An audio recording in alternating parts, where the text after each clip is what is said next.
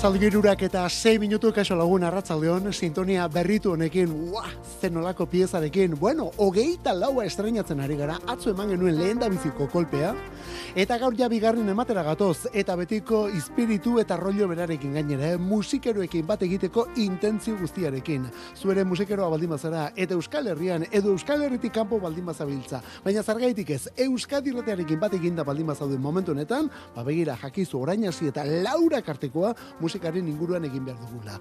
Hiru hankako maila, beti esaten dugu bezala, bata arlo teknikoan, Mikel Olazabal. Gu geu hemen kantuak aukeratu eta aurkezten, eta aukeratzen lan horietan laguntzen hirugarrena zu zure belarri entzumen eta musika zaletasunarekin, eta bidaltzen dizkiguzun, iritzi, proposamen eta bestelakoekin. Horretarako WhatsAppa, betiko zenbakien, 6 sortzi sortzi, 666 6 sortzi sortzi, 666 Hau da musikeroen ordua, hau da gure taupad elektrikoa, gukoni kantu kontari esaten diogu. Eta hemen Phil Everly jauna gaurko egunez duela amarrurte. Love, I get a feeling like I'm traveling through the sky. On the wings of a nightingale. As I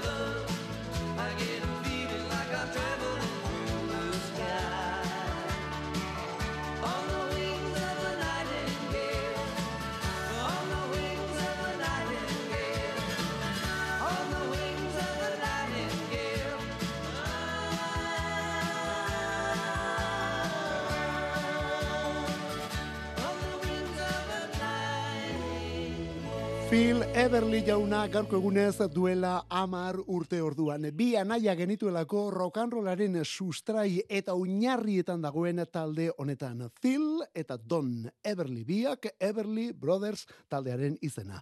Berrogeita amarreko amarka da hasieran, bueno ba, horrekin batera, lortu zuten arrakasta, eta ezin bestekoak izan ziren mila bederatzireun eta irurogeita batera arte gutxi grabera. Bueno, handik aurrera bai, baina tira, rokanrolaren edota rokanrol musikaren zutabeak jarri ziren lehen amarka dartan, Everly Brothersen pixua sekulakoa izan zen. Gerora etorri ziren The Beach Boys, Beatles, Elo, Hollies, Simon eta Garfunkel, eta beste talde askoren erreferentzia. Eta Beatles aipatuta, Paul McCartney eskerra eta miresmena erakusteko, beraientzat egin zien On the Wings of Nightingale izeneko kantu mila deratzireun eta lauro gehieta lau urtean. Gero beraiek, bakarabatu eta argitaratu zuten. Eta abestionetan, bersionetan gitarra akustiko ere jo zuen Paul McCartney berak. Bueno, ba, esan bezala, Phil Everly jauna zendu zen, gaurko egune zendu, duela amarrurte 2000 eta malauko urtarrilaren iruan. Eta zer gaitik ez, abestionetan, Mercy espiritu hori aipatu dugunez, edo espiritu horretan sartu garenez, gaur George Martin.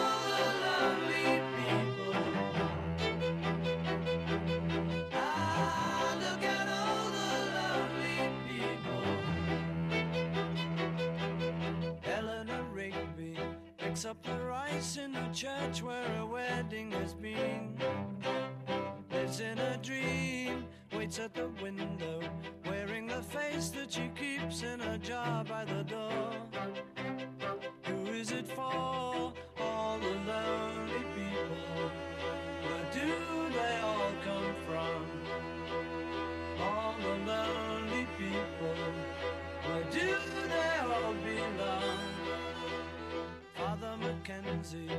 Writing the words of a sermon that no one will hear.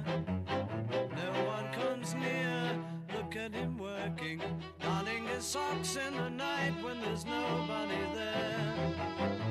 What does he care? All the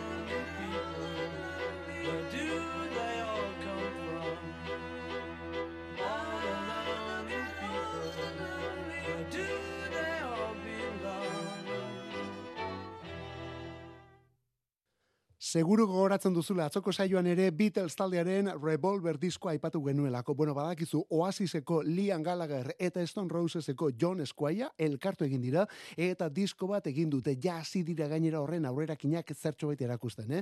Revolver diskoaz geroztik egin den albunik onena dela. Esan du Liam Gallagher berak. Beraz, prestatu gaitezen ostiralean lehen biziko singela. Ba begira, Eleanor Rigby izeneko kantua, biruro seiko Revolver disko horretako abestietako bada. Revolver Beatlesena noski. Eta George Martin ekoizle eta musikariaren eguna gaur berriz. Ogeita seiko, mila bederatzireun, eta ogeita seiko urtarrilaren iruan jaiozelako George Martin.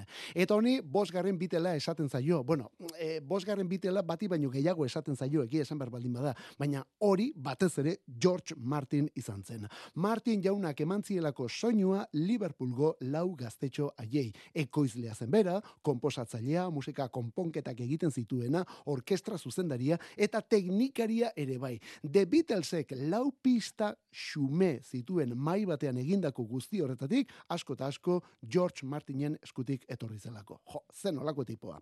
Eleanor Rigby kantu honetako orkestra lanak ere bereak omen dira. Hortik atera kontuak, eh? Bueno, Oiek eta beste asko ere bai. Ez delako, Beatlesekin aritua bakarrik George Martin. esaterako aurretik beste talde honekin ere bai, Jerry and the Pacemakers. I like it, I like it, I the way you run your fingers through my head. And I like the way you tickle my chin, and I like the way you let me come in when your mama ain't there. I like it, I like it, I the words you say. And I like the way you straighten my tie. And I like the way you're winking your eye. And I know I like you. You know I like you. Do that again. You're driving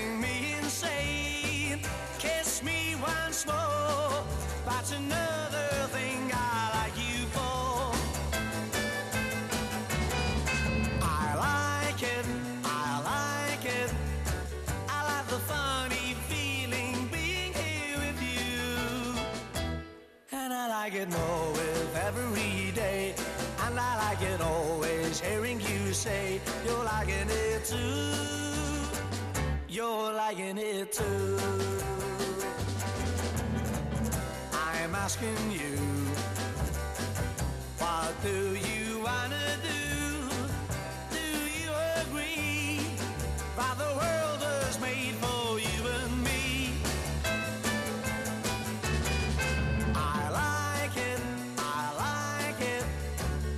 Ba, ikusten duzun bezala, edo zergaitik ez entzuten duzun bezala, Mercy Beat soinuarekin jarraitzen dugu, Mercy Beat delako soinuarekin, etorain The Cavern aretoko beste ikono honekin.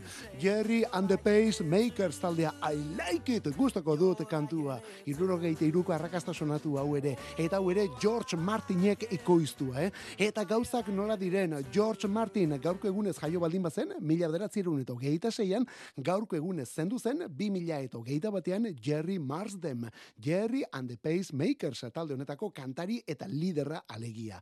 Irurogeiko amarka daztearekin batera arrakasta lortutako lehen taldetako bat izan zen onako hau. The Beatles, beraiek, baino lehenago hor iritsi zirelako lehen postuetara. Hauek jarri omen zieten eta alfombra gorria, Lennon, McCartney, Harrison eta Starrek egindakoei. Bueno, ba, ikusten duzu, eh? Urtarrilaren iruarekin, efemeride bikoitza orduan, Mersey Beat soinuan. George Martin batetik eta Jerry Marsden bestetik. Eta urrengo honek ere ordukoa dirudi, baina nau berri, berri, berria da atzoko abestia, atzokoa, eh? Atzo hilaren bikua, The Lemon Twigs.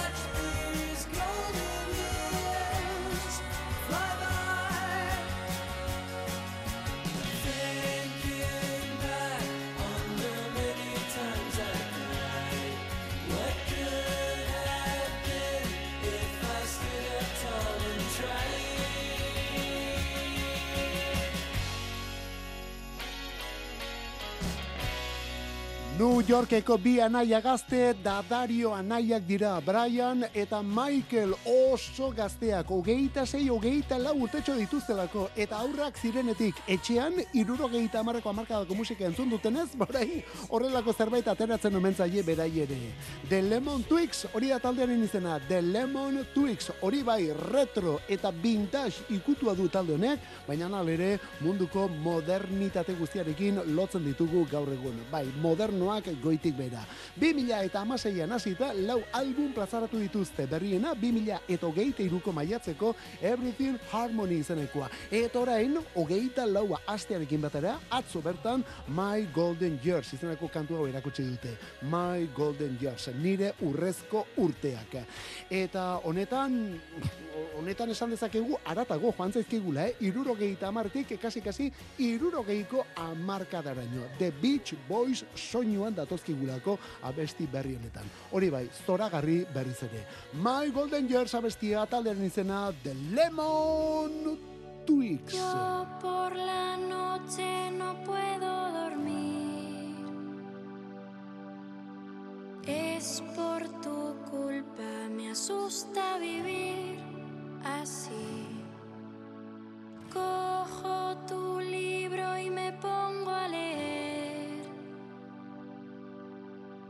No me concentro, creo que te quiero, pero me das miedo. Esto no puede ser,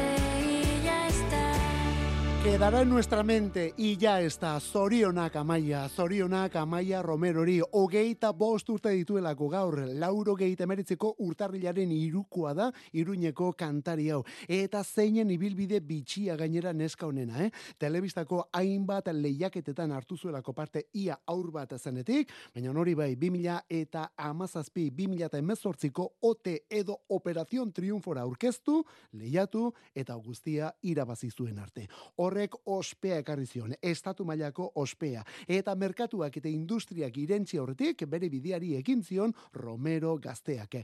Indi munduan sartuta gainera. Nork lotuko zituen ordurako ote eta indi mundua, ezta? Ba begira, amaiak egin zuen. Eta ikusten duzu, bere kantuak horra gertzen dira, bere kantuak eta bere diskuak ere bai, zaku horren barruan. Eta ez Espainiar estatuan bakarrik, hemendik kanpo ere sekulako oihartzuna lortu duelako neska honen boz eta kantakerak. Amaia, Romero edo Amaia besterik gabe, Amaia besterik gabe. Etori dena hogeita bosturtean. Gaur bertan bete dituelako, lehen da biziko hogeita bosturteak. Oh, Irurak eta hogeita bost gure erlojuan ere. Honezkero badakizu, bi mila eta bateko abesti hau gure kutxunetako bat badela. Gure kutxunetako bat bi mila eta batekoa. Orain berriz ere arrakasta zarrendetan gora. Oh, I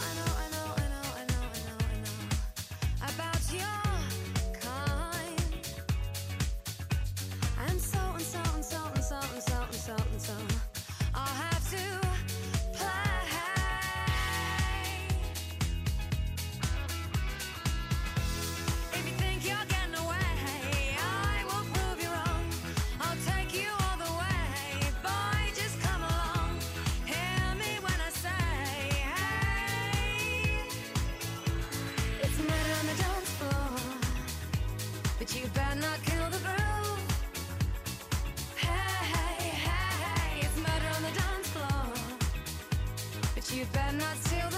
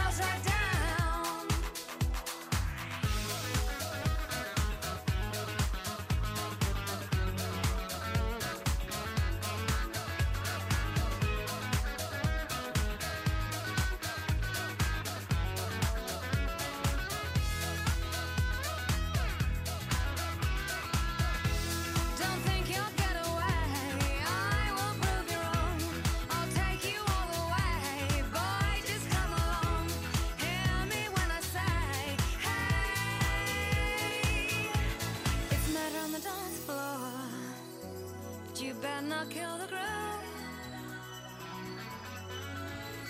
It's murder on the dance floor. But you better not steal the moves, DJ.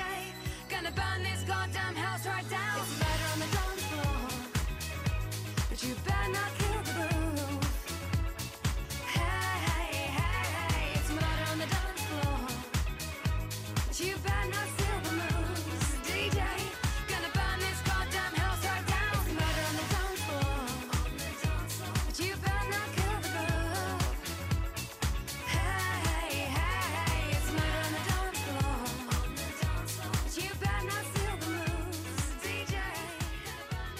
Wow, zen nolako abestia irurak eta hogeita zortzi euskadi irratiak gaur asteazkena izango da, baino kasi-kasi asteburuaren ateetan jarrita onelako musikarekin, eh? Erregeak nonbait, orain honetan zertxo bait aurreratuta datozeta. Bueno, ze ona. Sophie Elix Bextor, Sophie Elix Bextor ingelesa, house pieza zoragarri honetan, hogeite iru urte ditu, bi mila eta batekoa da kantua, eh? Sophie Elix Bextor, berak idatzia da gainera, bueno, berak eta The New Radicals taldeko Greg Alexander handiak ere bai. Zen nolako kantu puska diska gainera. Arrakasta handia lortu zuen mil urte honen hasiera hartan eta gero urteek aurrera egina ala berriz ere berpiztu egiten da. Ba bai, benetan, eh? Pandemia garaian esaterako Sophie Ellis Bextorrek bere etxeko sukaldeko show batzuekin zer esena eman zuelako. Hori dela eta gero hortik disko bat egin zen, diskortan kantu hau ere sartu zen eta berriz ere arrakasta. Murder on the dance floor. Ba orain berriz berreskuratu du, ba lehen postuetara igotzeko duen tik hori esango dugu ezta, bai. Eta zergaitik, bueno ba, aurtengo eguberritako Salt Burn pelikularen azken estenako kantua hause delako. Protagonistak biluzik dantza egiten duen estena hori, ezta? Ba, bertan soinu bandan hause entzuten da. Eta honekin arrakasta zerrenda guztietara handik hogeita iru urtera. Sophie Elix Bextor da bera, kantuaren izena Murder on the Dance Floor. Ze nolako kantua. Eta dantza pistetatik atera gabe, atzo ere jarri genuen beste klasiko hau, klasiko berritu hau. Christine and the Queens, kantuaren izena Staying Alive. Bai, bai, Staying Alive, 2000 eta hogeita lauan.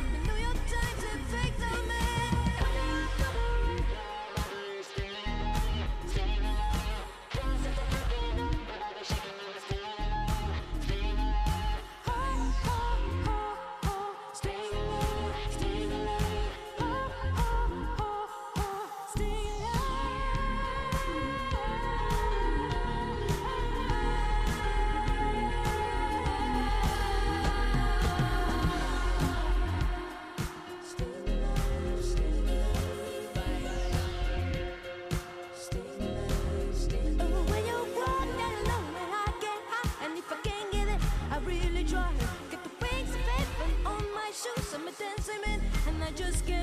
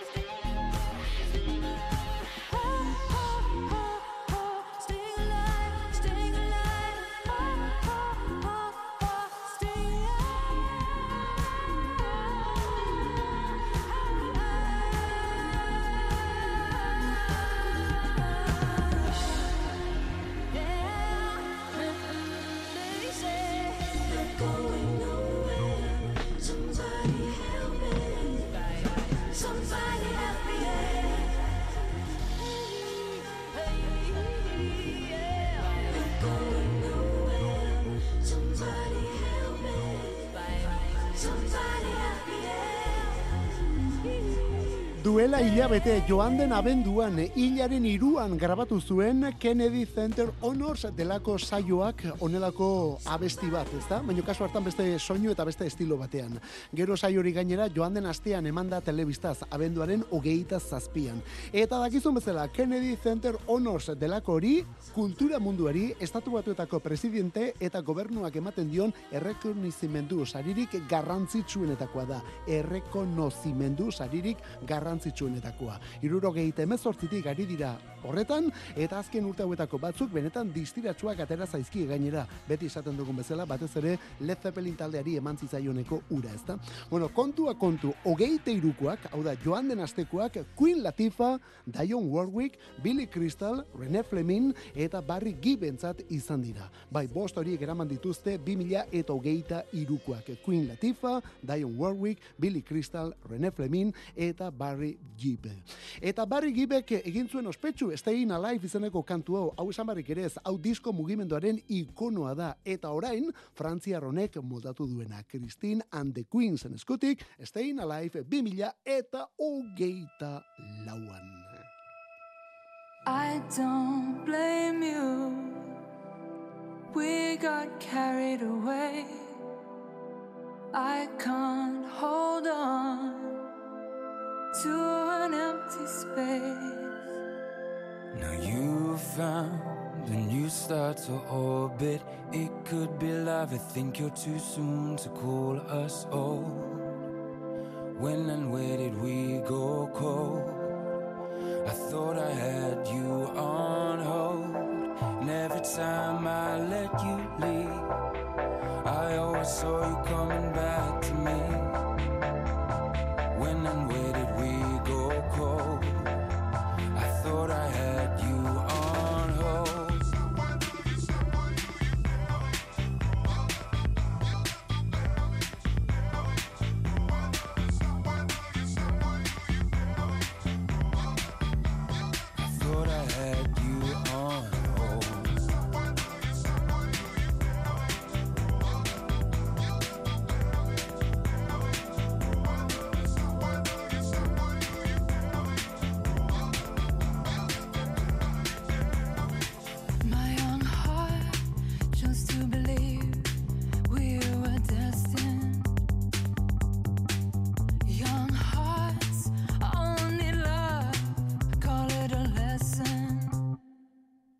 The stars and the charts and the cards make sense only when we want them to.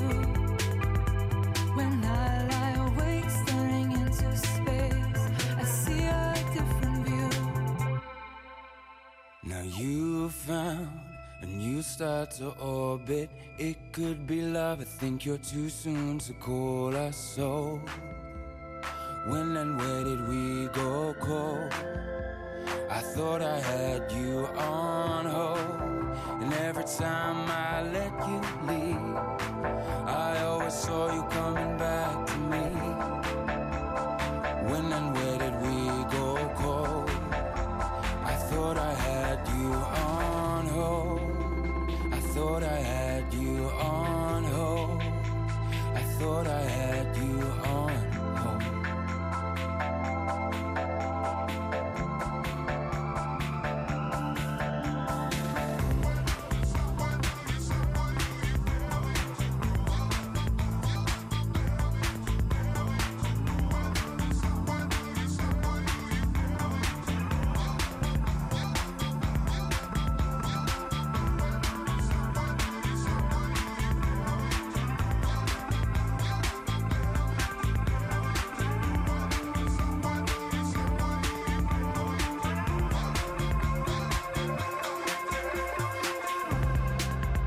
Elektroniko gabiltza azken minutu hauetan eta elektroniko horren barruan begira nolako irukoarekin milurtearekin batera Londresen hiru lagun batu zirelako Jamie, Romy eta Oliver Sim eta hiru horiek sortu zuten The XX Isha Isha delako irukotea. Sekulako diskoak eta kantuak egin dituzte 2000 eta amazazpira arte 2000 eta amazazpian azken diskoa. Hortik aurrera bakoitza bere aldetik Jamie XX lenda bizi, gero Romy eta Oliver Sim ere bai. Eta bakoitza bere aldetik ere dotore. Baina atzoko albistea da. Bueno, aurretik ere bagenekien, aurretik ere bagenekien kantua prestatzen ari zirela, eta horrelako kontuak, ezta?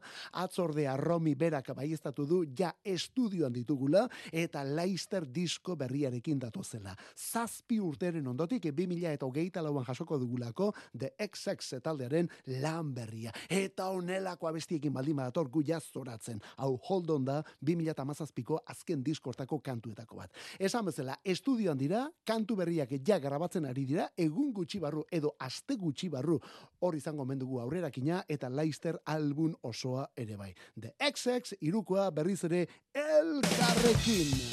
Aire aldatzeko momentua, Suediako boskote bat, Euskal Herrian jarraitzaile pilua duena eta aspalditik gainera. Hau da The Helicopters, I'm in the band. Played our song on the radio. We're just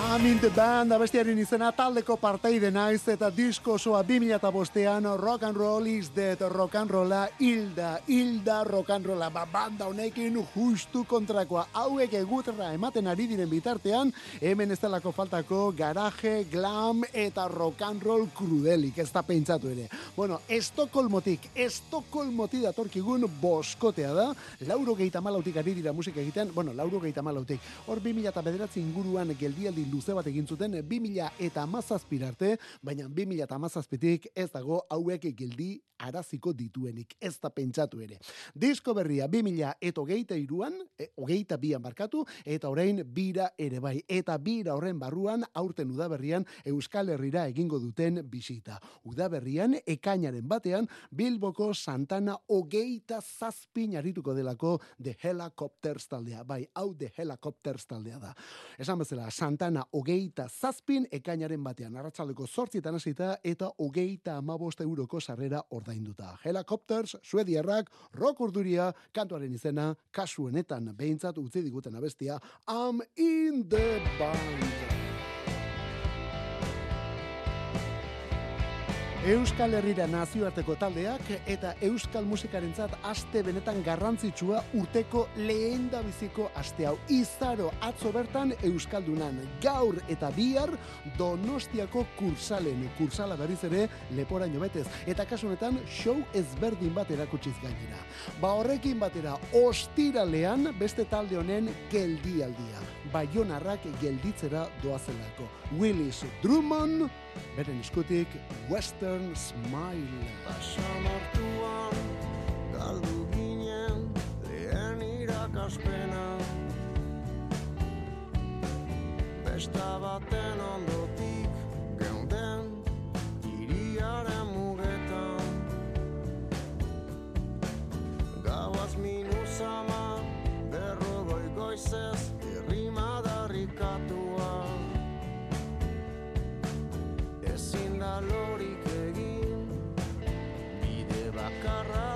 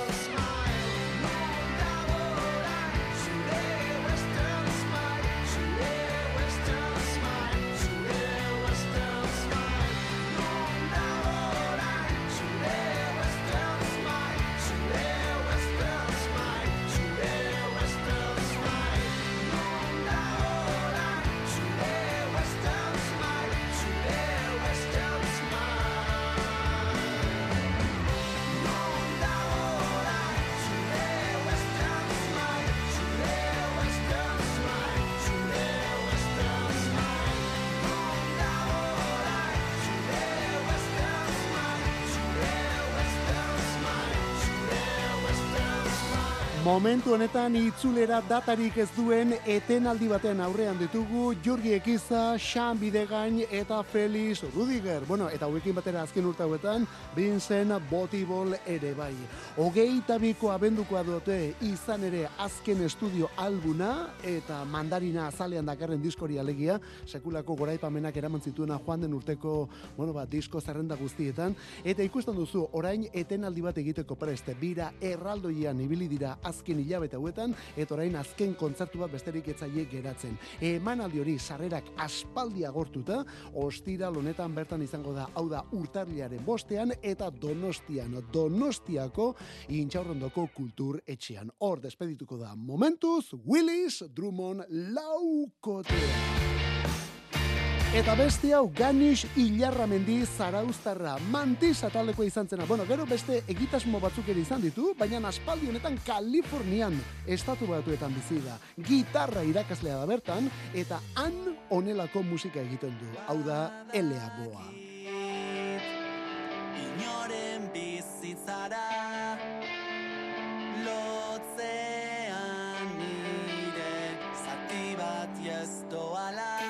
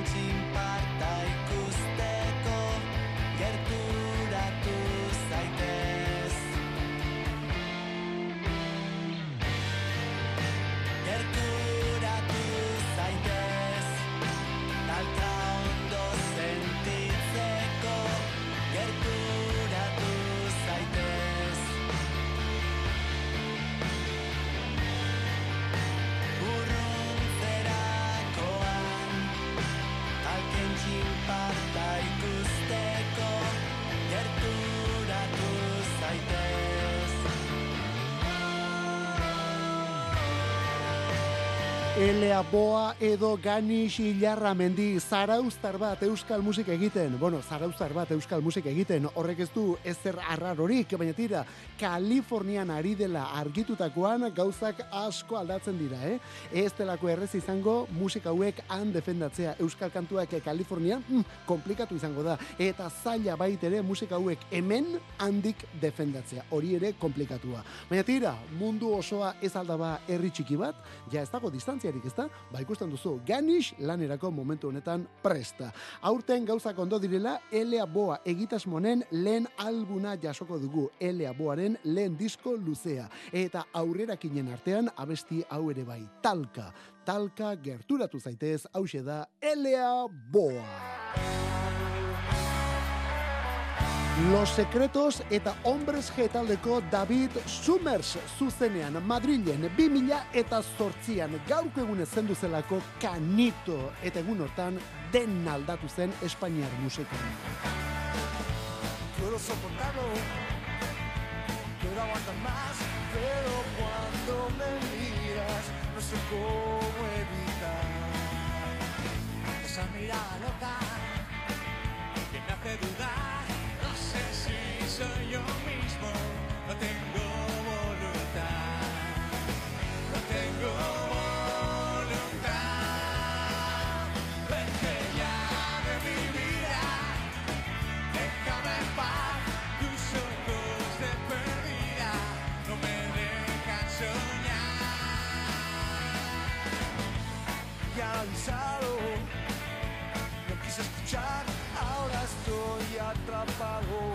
no sé cómo escapar.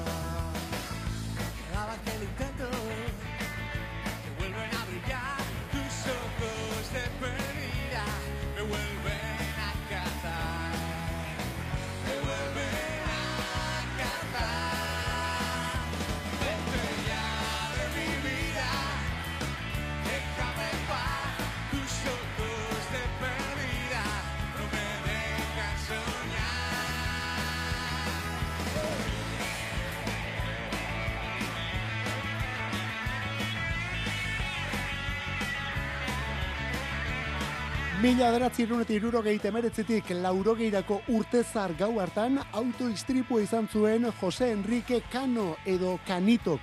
Autotik ateratzea lortu omen zuen, baina atzetik zetorren beste auto batek kolpatu egin zituen bai bere kotxea eta baita bera ere. Hori dela eta handik hiru egunera zendu zen Kanito, laurogeiko urtarrilaren iruan alegia. Tos taldeko bateria jotzailea zen orduan eta bere taldekideek urkijo anaiek bere omenez izena aldatu zioten taldeari eta omenaldi kontzertu bat antolatu ere bai Madrilgo ingenieritza eskolan. Bueno ba, kontzertu hartan sortu ziren Los Secretos taldea batetik eta Madrilgo movida deitu zena ere bai. Esan dezakegu gaurko egunez orduan dena aldatzen hasi zela. Gauzarik bitxiena zera da, Kanito Los Secretos taldean, bueno, tos utzi eta gero sekretoserako jauzi horretan Pedro Díaz izeneko bateria bateko ordezkatu zuela. Eta Pedro Díaz ere handik lau urtera zendu zen eta ura ere errepideko auto istripu batean. Izan ere, Los Secretos taldearen historia ala moduzkoa da. Baina, bueno, musika kontuetan benetan aberatsa ere bai. Euskal Herrian arituko dira Leister, Leister Los Secretos Euskal Herrian. Gasteizen. Esta es otra tarde,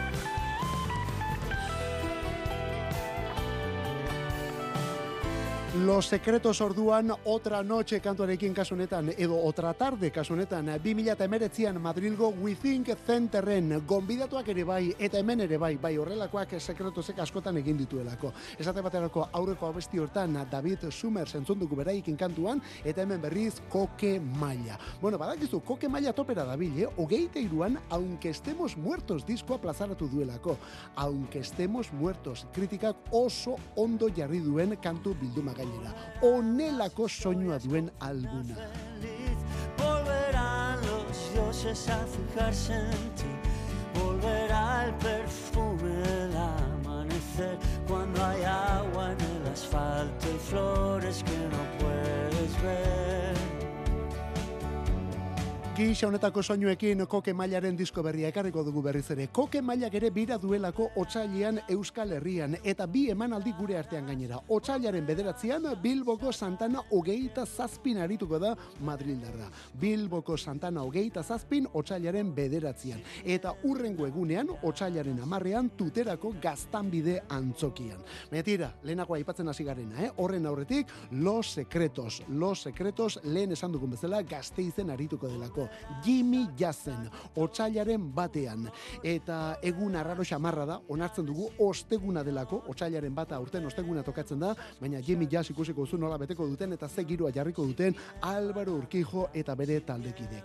Los Secretos, otsailaren batean, orduan, gazteizen Jimmy Jazz aretoan.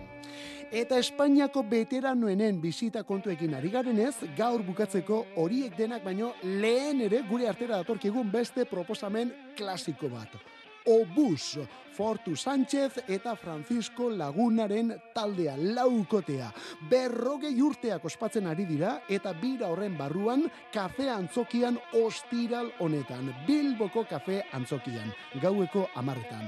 Ba estallarre lobus, hau izan zen laurogeita batean beren lehen singela zen nolako intro gitarreroa duen gainera, laguna berak egina, eta ez hori bakarrik, disko hau nork eta Tino Casalek ekoiztu zien. Tino Casal onelako musikak ekoizten. Bueno, ba, ostiralean, Bilbon kafe antzokian.